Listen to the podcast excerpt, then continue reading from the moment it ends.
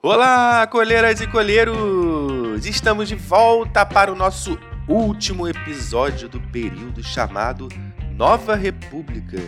E hoje vamos falar do primeiro operário a chegar à presidência da República, Luiz Inácio Lula da Silva, um retirante pernambucano que chegou em São Paulo num pau de arara, se transformou em operário metalúrgico, um torneiro mecânico nas fábricas automotivas do ABC Paulista. E lá se fez líder do movimento operário na região, em plena ditadura militar, nas famosas greves do ABC Paulista do fim dos anos 70. E por isso foi detido, preso pelo regime e, uma vez solto, se tornou dos fundadores e principal líder do Partido dos Trabalhadores. Pô, a narração tá épica, hein, Bronzinho? Pois é, cara, o cara participou da campanha das diretas já e já se projetava nacionalmente, foi eleito posteriormente deputado constituinte em 1986, cara. Lá no Congresso, diante do jogo político, o cara tascou a seguinte frase, Bronzinho. Solta aí. Aqui são 300 picaretas com anel de doutor. Até os paralamas cantaram essa parada aí, cara. Luiz Inácio falou, Luiz Inácio avisou. Depois, ele disputou as eleições de 89, foi a segundo turno com Collor e foi derrotado pela primeira vez em uma campanha presidencial. Mas disputou as eleições de 94 contra a FHC e adivinhe, novamente derrotado. Em 98, se apresentou como candidato e levou outra porrada. Finalmente, nas eleições de 2002 contra o Tugano José Serra, disputando, portanto, sua quarta eleição presidencial, finalmente ele conseguiu. Finalmente, meu camarada. Lula foi presidente eleito do Brasil. Pô, até que enfim, Xará. Um homem de origem humilde, um Silva, né, cara? Chegava à presidência da República. Sempre, né, Bronzinho? Foi ocupada por fidalgos, bacharéis, doutores, enfim, cara. Homem das classes mais abastadas. Canta comigo, Bronzinho. Não dá pra pagar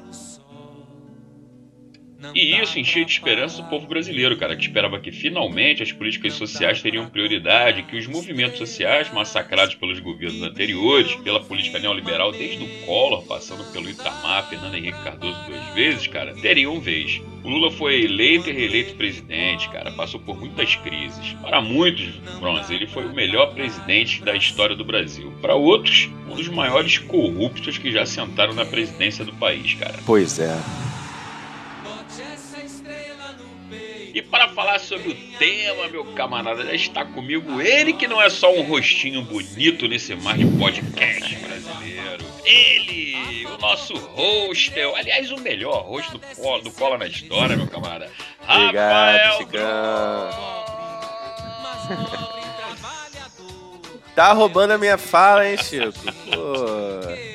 É isso mesmo, a gente está aqui para te oferecer as ferramentas, as informações para você, amigo ouvinte, avaliar o governo Lula, ter o seu próprio pensamento e compreender o porquê do retorno do Lula ao poder nessas eleições agora de 2022 que acabaram de acontecer. Então, sem perder tempo, Chicão, hoje você solta a vinheta. Lá vai, meu amigo.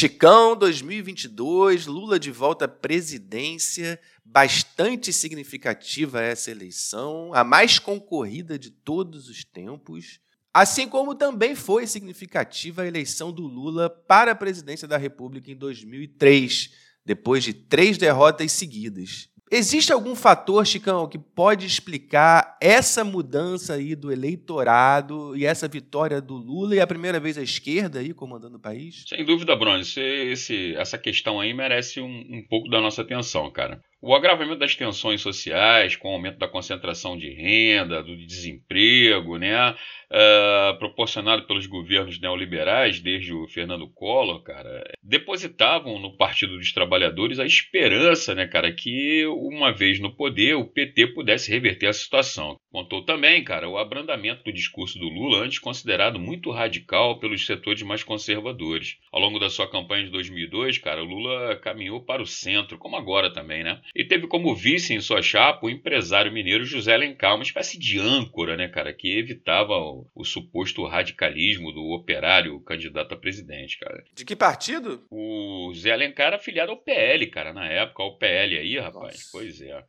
Surgia assim dessa forma, cara, caminhando mais pro centro, o Lulinha Paz e Amor, cara, que buscou costurar apoio de amplos setores da sociedade, inclusive o agronegócio e do mercado financeiro, através de um manifesto à nação, né, chamado de Carta ao Povo Brasileiro, onde basicamente o Lula se comprometia na manutenção de uma política sem mudanças radicais, cara. Mudou até a roupa dele, o vestuário, né? Tava mais Mauricinho, não foi, Chico? Verdade, meu camarada. Saiu aquelas camisas suadas, né? Aquela barba é. maior, enfim, cara. Entrou o Lula mais. Exato. Um Lula mais sapatênis. É, e o fantasma do confisco da poupança e da volta da inflação ainda estava na cabeça dos brasileiros e Lula convenceu a população que não faria movimentos tão bruscos para a esquerda. E dessa forma, Lula conseguiu o que parecia impossível: unir os partidos de esquerda com os mais moderados e conservadores, o que lhe garantiu a vitória por uma ampla margem de votos sobre o tucano José Serra, Lula é bom nisso, né, Chico? Pois é, meu camarada. E Lula assumiu a presidência prometendo que cada brasileiro faria três refeições ao dia, diminuindo a miséria e a fome no Brasil. Pô, comer três vezes por dia, né, Chicão? No mínimo, né, cara? É verdade, Bronze. Mas ao se comprometer em não tomar medidas mais abrangentes sob o ponto de vista social, na economia, Lula manteve a direção econômica do governo FHC, com a manutenção de juros altos para atrair o capital estrangeiro, inclusive o especulativo, como nós já falamos no episódio anterior, né, cara? Havia muita apreensão, né, cara, sobre os rumos do, do governo Lula. Inclusive, o pessoal já colocava que o dólar ia explodir, a inflação ia voltar, enfim. Daí o Lula escalou o Antônio Palocci, né, um médico para o Ministério da Fazenda, e Henrique Meirelles, cara, o cara ex-presidente do Banco de Boston, né, cara respeitado pra caramba no mercado financeiro, para a presidência do Banco Central do Brasil. Esse aí seria também mais uma âncora, né, de que o, o, Lula não faria os tais movimentos bruscos à esquerda. Eles seriam a garantia de que o Brasil, cara, seguiria na linha econômica liberal, mas um temperozinho social. E os resultados foram bons no momento em que o mercado internacional estava em expansão, ou seja, né, estava sobrando dinheiro no mercado para investimento em países em desenvolvimento. O momento era bom e o governo Lula soube pegar uma carona ali. A inflação foi mantida baixa e as taxas de juros foram, ao longo do período do seu governo, diminuindo. As exportações brasileiras também iam batendo recorde, né, Chico? Records. Muito mesmo, e dois fatores favoreceram, cara. O primeiro foi a desvalorização da nossa moeda real, que vinha sendo mantida né, com uma cotação irreal. Ah, boa, Chico. boa, boa, boa. Obrigado. É, o segundo, cara, foi o crescimento da China, né? E a recuperação econômica dos Estados Unidos após os atentados de 2001. Os dois, né, Estados Unidos e China, compravam muito do mercado brasileiro. E nessa onda, né, cara, claro, as exportações, né, o agronegócio bombou, junto também com outros produtos primários, como o setor de mineração, deixando nossa balança comercial bastante positiva com a entrada de bilhões de doletas no nosso país, meu camarada. No entanto, cara, o, o grande volume de exportações né, denunciavam também que o problema de infraestrutura do país começava também a se salientar. Né? A famosa, o gargalo de, de infraestrutura brasileira, né? como o sistema de portos, ferrovias, estradas, aeroportos, enfim. Aumentava-se a produção, mas o escoamento ele dava sinais de cansaço. Entendi. De atraso também, de né? atraso, cara. Infraestrutura. Sim, mas o superávit da balança, esse dinheiro seria aplicado no setor, né? Também uma oportunidade aí. Além do social, conforme o Lula havia prometido em seu discurso de posse, né, Chicão? É, mais ou menos, mais ou menos. Cara, boa parte da grana que entrava no país, cara, continuava seguindo a lógica dos governos anteriores, ou seja, pagando os serviços da dívida externa, já que os juros, apesar de terem diminuído gradativamente, ainda eram bastante altos, cara. O comprometimento com a responsabilidade fiscal, ou seja, o governo não gastar mais do que arrecada, também diminuíram os investimentos nos setores sociais.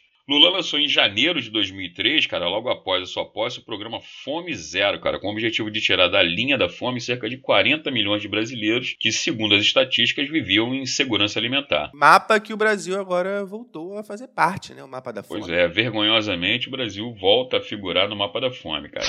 Em janeiro de 2004, um ano após o seu governo, né, cara, um ano de governo, completando um ano de governo, melhor dizendo, foi lançado o programa Bolsa Família, cara, que reunia programas sociais criados criados ainda no governo Fernando Henrique Cardoso. O Bolsa Família, cara, era um programa de transferência de dinheiro diretamente para famílias mais pobres, condicionando a ajuda a famílias que tinham crianças devidamente vacinadas, matriculadas em escolas, enfim, havia todo um critério para a distribuição dessa grana. Mesmo assim, o programa ele foi muito criticado né, naquele período. Pois é, isso que eu ia falar. A posição dizia que o Bolsa Família aumentaria os custos do Estado, né? além de promover uma fidelização das famílias mais pobres ao governo do PT. Mas, porra, preocupado com quem tá comendo ou não, ninguém tá. É isso? Pois é, meu camarada. Tá preocupado se o povo vai gostar e se vai pagar mais dinheiro. É óbvio. Isso é uma coisa óbvia.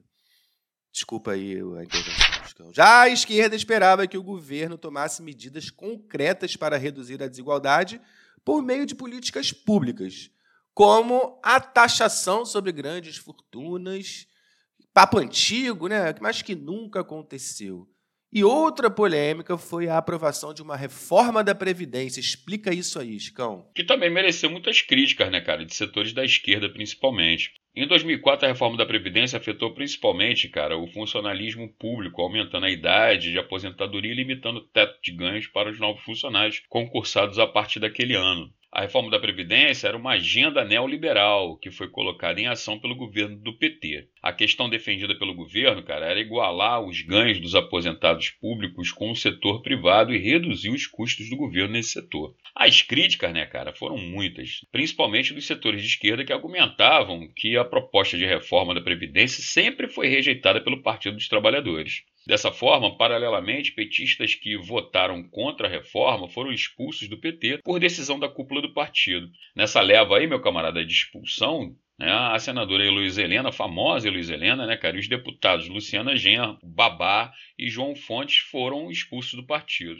Esses dissidentes aí, cara, do PT, acabaram em julho de 2004 fundando o PSOL, o Partido Socialismo e Liberdade, sendo apoiado por diversos nomes de peso da esquerda, né? muitos intelectuais, sociólogos, historiadores, enfim, a galera do, das ciências sociais que antes apoiavam o PT e agora que criticavam a postura do governo, do PT no, no governo, né? Entendi. Rolou uma barca ali do PT, né? Pois é, meu camarada. E a barca só aumentou ao longo desse período aí, cara. Verdade.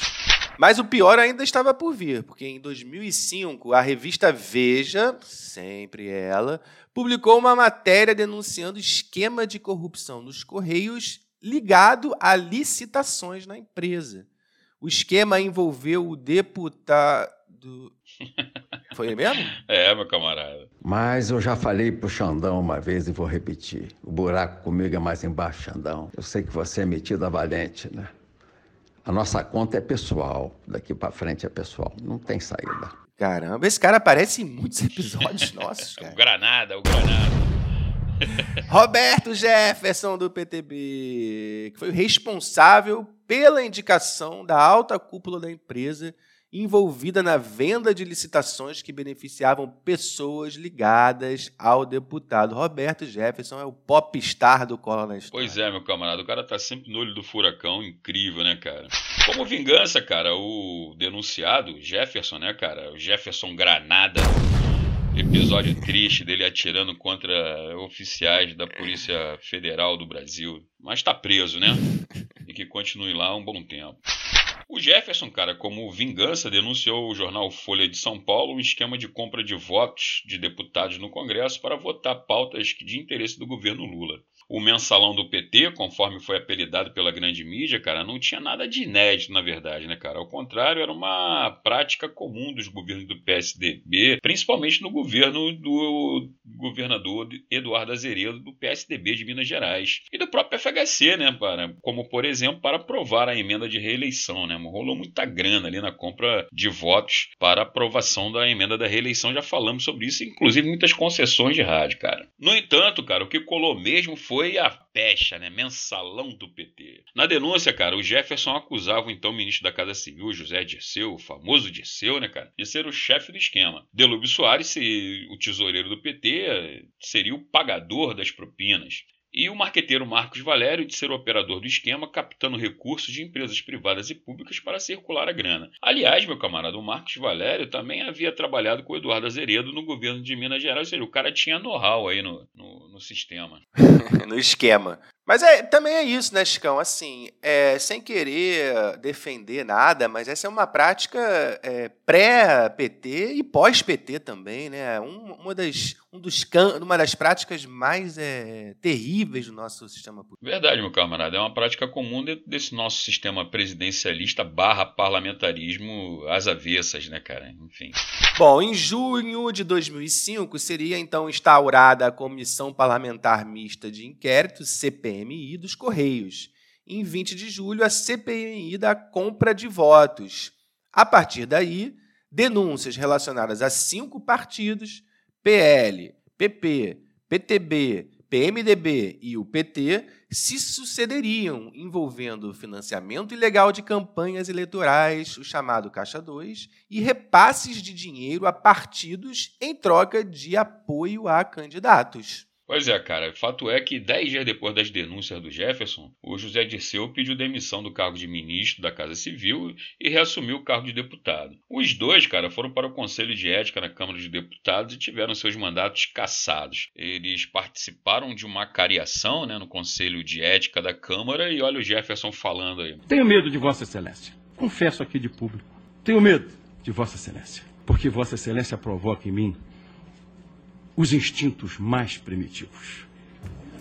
E eu tenho medo, tenho medo, sinceramente, da consequência dessas provocações que faz Vossa Excelência. Chicão, você me provoca os instintos mais carnais. Qual foi o termo que ele usou? Instintos mais primitivos, cara. Primitivos, é, primitivo. Mas no seu caso é carnal. Lembra um filme, cara, que tinha é, é, Instinto Selvagem, né, cara? Que tinha uma. Instinto Pô, Selvagem, é. Sharon Stone. Michael Douglas, né, cara? Mas fala aí, Scão, vamos voltar ao nosso assunto. Como é que o mensalão, então, atingiu a imagem do governo Lula? Cara, todo. Atingiu para sempre, né? Verdade, rapaz todo o entorno do governo Lula, né, principalmente o José Dirceu. Lula fez um pronunciamento dizendo ter sido traído por práticas inaceitáveis, das quais nunca tivera conhecimento. Eu não sei de nada, meu camarada. Reiteraria ainda que todas as denúncias seriam investigadas a fundo e os culpados seriam punidos. Mas as piores críticas, cara, vieram do próprio partido, né? De dentro do próprio PT. E houve uma grande debandada de nomes importantes que deixaram o partido. Frei Beto, cara, chegou a escrever que, abre aspas, né? O governo Lula optou por privilegiar políticas de alianças partidárias que por vezes incluíam políticos notoriamente corruptos, que mantinham práticas antagônicas aos princípios éticos do PT e que no calor das disputas eleitorais, as alianças por metas de construção de um novo país foram se esvaindo, né, cara? E foram colocados na frente os interesses políticos, que pesaram mais que a utopia de construir um novo país. O Frei Beto fez uma crítica contundente aí ao governo Lula, né, cara? É, mandou na lata ali. Foram tempos muito conturbados para o governo, mas Lula, como sempre, né, surpreendendo, sobreviveu à tempestade de forma muito positiva. Pois os resultados da política econômica davam resultados e rapidamente o governo foi recuperando a sua credibilidade. Mas em 2006, o Procurador-Geral da República, Antônio Fernando Barros, denunciaria o mensalão no STF como um esquema criminoso que envolver a prática dos crimes de peculato, lavagem de dinheiro, corrupção ativa e passiva, evasão ilegal de divisas e formação de quadrilha. O procurador apresentaria denúncia contra 40 nomes, apontando o ex-superministro José Dirceu como chefe do esquema. Naquela época, a Procuradoria-Geral da República trabalhava, né, Chicão? Pois é, meu camarada, não era o cara que blindava o governo, não, né? Ele cumpria a sua função. Em agosto de 2012, cara, nesse imbróglio aí, o STF julgou e condenou 25 por algum tipo de crime, cara. Entre eles o Roberto Jefferson, José Disseu, Marcos Valério, Delúbio Soares e outros parlamentares do PP, PMDB, PT, PL e PTB. Embora nomes importantes do PT, inclusive o Antônio Palocci, ministro do Planejamento, tenham sido afastados do governo e o PT sofreu, como já falamos, muitas baixas dentro do partido, derrota nas eleições regionais. Mas a figura, cara, do presidente Lula, ancorado nas políticas sociais, reforçou a imagem de que o Lula estava acima desse jogo político, né? fazendo surgir assim o lulismo, uma política direta entre o presidente e o povo, principalmente mais carente do país. Isso garantiu ao Lula, de alguma forma, né, um segundo mandato, quando nas eleições de 2006 Lula venceu o Geraldo Alckmin por mais de 60% de votos no segundo turno. O Alckmin, né, o camarada? Pois é, e não teve chororô não, né? Não, não teve, cara. Nem... Não teve pedido de intervenção militar, SOS, exército, gente rezando para pneu. Não teve nada disso. E, e, ninguém se agarrou em caminhão, meu camarada. É inacreditável, né, Bruno? Não dá pra. Como é que eu vou fazer para falar disso no futuro, cara? Muito boa aquela cena. E o segundo mandato do Lula, Chico, o que tem ali de destaque? Pois é, cara, o Lula, assim que foi reeleito, lançou o Programa de Aceleração do Crescimento, o famoso PAC, baseando os seus planos de investimento em infraestrutura para desfazer os problemas que já falamos aqui do gargalo para o crescimento do Brasil. O plano previa, cara, uma parceria entre o setor público e privado para investimentos em grandes obras que geraram milhões de empregos. Grandes obras foram planejadas e iniciadas, como por exemplo a construção da ferrovia Norte-Sul, ampliação da capacidade dos portos e a transposição das águas do Rio São Francisco, que faria chegar água aos municípios do sertão nordestino que sofriam com as secas. E muita gente chama para si a, a autoria do projeto, né, cara? Mas o projeto de transposição das águas do São Francisco, cara, também previa a construção de de 11 milhões de cisternas para o armazenamento de água para famílias do sertão. Projeto esse que foi muito bem sucedido, né, cara? Importante projeto porque desde o século XIX se falava em combater a seca no sertão do Nordeste, inclusive já com a ideia de transposição do São Francisco, mas sem muita vontade política. São Francisco. Que nome lindo, né, cara? Há muito tempo não apareceu o Francisco aqui, mas o mundo cairia numa crise econômica mundial, mais uma vez iniciada nos States em 2008, cujo impacto previam os especialistas seriam mais sérios que a crise de 1929. Que medo. Muito certo, Bronze. E a parada, cara, começou no sistema de financiamento imobiliário dos Estados Unidos, né, cara? A chamada bolha do crédito imobiliário. Basicamente, o que aconteceu por lá, cara, é que as famílias norte-americanas que compravam imóveis financiados acabavam se endividando em demasia, né? Cartão de crédito, né? Facilidade do consumo. E não conseguiam pagar os seus boletos, né, cara? Em decorrência, os bancos tomavam os imóveis, mas mas, cara, no mercado saturado não tinham para quem vender, ou seja, o imóvel tomado pelo mutuário, né, cara, não tinha valor de revenda. E aí, meu camarada, os caras estavam com moeda podre no, no, no, bolso, né? A crise, cara, que já dava sinais em 2007, explodiu de vez em 2008 com a quebra do famoso Lehman Brothers, cara, um dos maiores bancos estadunidenses, né, cara? O cara quebrou, o Lehman Brothers quebrou, levando com ele outras grandes empresas do sistema capitalista globalizado. Aqui no Brasil, algumas empresas sofreram um baque, né, cara? E rapidamente o governo teve que tomar medidas para socorrer o sistema financeiro e grandes empresas. Eu lembro do Guido Mantega, né, cara, que passou a ser o ministro da Economia a, depois da queda do Palocci, ele falando: olha, no sistema brasileiro não tem problema porque o Unibanco estava quebrando, né? Na verdade, estava sendo adquirido pelo Itaú. Isso aí, mas o Brasil tinha dinheiro para isso, Chico, para tirar essa onda toda aí? Porra, tinha dinheiro, brother. Desde que o Lula assumiu, o país manteve um crescimento do PIB significativo, cara, e acumulou grandes reservas em dinheiro que pularam, veja só, Bronze, de 37 bilhões, né, lá em 2003 para mais de 200 bilhões em 2007. E dessa forma, né, cara, em meio à crise, o governo tratou de tranquilizar a população e garantir meios para o consumo de produtos, materiais de construção. O Lula chegou a tirar onda, cara, e afirmou que a onda da crise, quando chegaria ao Brasil, chegaria com marola. E o Brasil iria Olha surfar nessa ondinha aí pequena. Já surfou marola, Bruno? Na pororoca. Nem jacaré tu sabe pegar, né, Bruno? Sei pegar jacaré sim, meu irmão. Tá doido? É, eu lembro disso, e de fato, tirando o ano de 2009, no qual o crescimento do país foi negativo, em menos 0,6, o Brasil realmente se saiu bem em meio à crise que devastou economias como a dos Estados Unidos, Espanha, Grécia, né? lembro muito da Grécia, Portugal, colocando em risco, inclusive, a zona do euro. Já em 2010, o Brasil cresceu 7,5%, um crescimento formidável.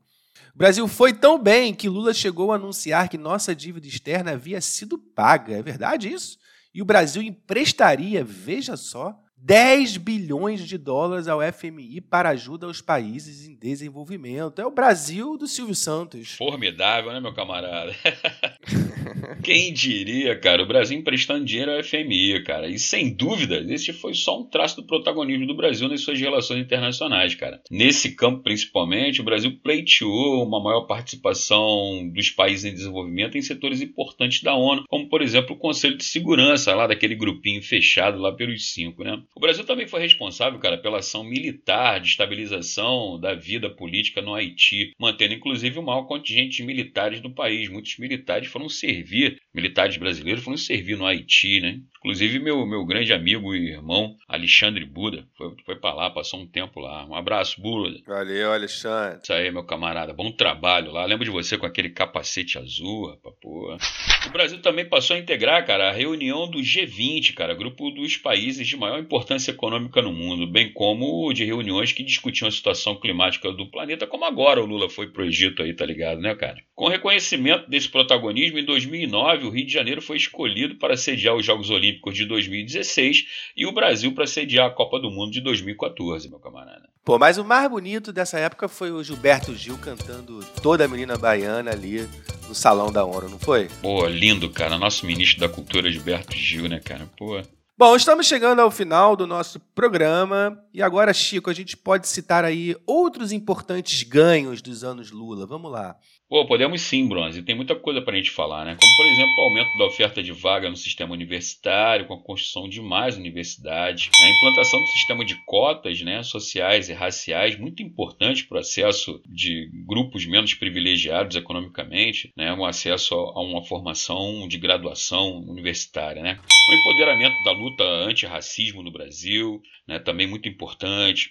O programa de financiamento de cursos superiores para universitários e instituições privadas. Muita gente criticou esse programa, né, cara? Porque achavam que era. diziam que era uma transferência de dinheiro público para o setor privado. Mas foi muito importante também, cara. Ganhou proporções também bastante significativas o apoio na luta contra a homofobia, na luta da violência contra a mulher, a manutenção do combate à inflação e a valorização do salário mínimo, cara. Enfim, cara, é, os ganhos significativos para os setores menos privilegiados do Brasil. De fato, de fato, essa questão social foi crucial, né? Foi uma virada de chave no governo Lula.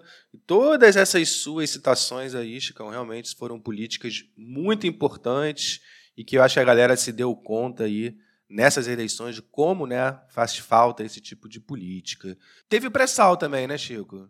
A descoberta do pré-sal. É, durante o governo Lula, o Brasil se tornou autossuficiente em produção de combustíveis, né? E descobrimos ainda uma reserva significativa que é o pré-sal, que inclusive chegou a, a se discutir, como na época do Getúlio, né? Qual o regime de exploração dessa riqueza né, na bacia do Brasil. Enfim, cara, muitas, muitas questões, né? Agora, todo esse desenvolvimento gerou, mais lá na frente, né, algumas contestações, principalmente depois que o Lula, né, com esse, com esse desempenho avassalador, o cara sai do poder com mais de 80% de aprovação, consegue fazer a sua sucessão com a eleição da Dilma Rousseff para a presidência da República, a primeira mulher a presidir o Brasil. Isso gerou muitas críticas, né? principalmente daqueles setores mais conservadores que não aceitavam de maneira nenhuma ver a ascensão de classes mais populares. O pessoal reclamava até do número de pessoas andando de avião, cara, que era um absurdo, né? Os aeroportos estarem cheios, etc e Pois tal. é. E toda essa carga de críticas acabou gerando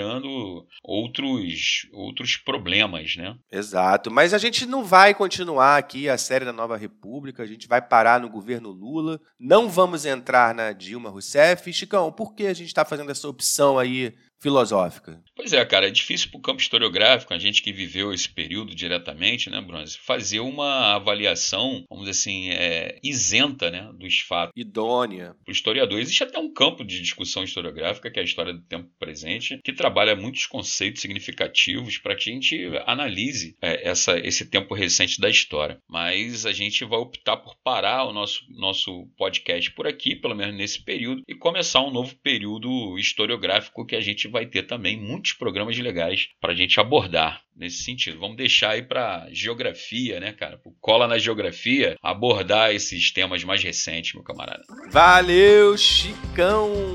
Vamos então agora iniciar, vamos voltar no tempo, pegar a máquina do tempo ali, e de volta para o futuro e vamos para Brasil Colônia, Chicão, a partir de agora? É isso aí, meu camarada. Vamos começar a trabalhar é, os povos originais do Brasil, né, trabalhar o processo de ocupação, de violência da colonização. Enfim, meu camarada, vamos agora atacar o conteúdo do primeiro ano do ensino médio ou né, do chamado sétimo ano, oitavo ano do ensino fundamental 2, meu camarada. É isso aí. Vai ser muito bom, já tô ansioso aí, você que acompanha a gente, quer apoiar também, vai lá no nosso site, clica lá, né? Ajuda a gente a comprar os feijãozinhos das crianças, né, Chicão? Pois é, meu camarada, o leitinho das crianças, sempre necessário. Então vamos embora, vamos embora, vamos ver, Lula tá de volta, vamos torcer para que tudo dê certo. Até o próximo episódio, galera. Isso aí, galera. Perdeu, mané. Não amola. Não mola.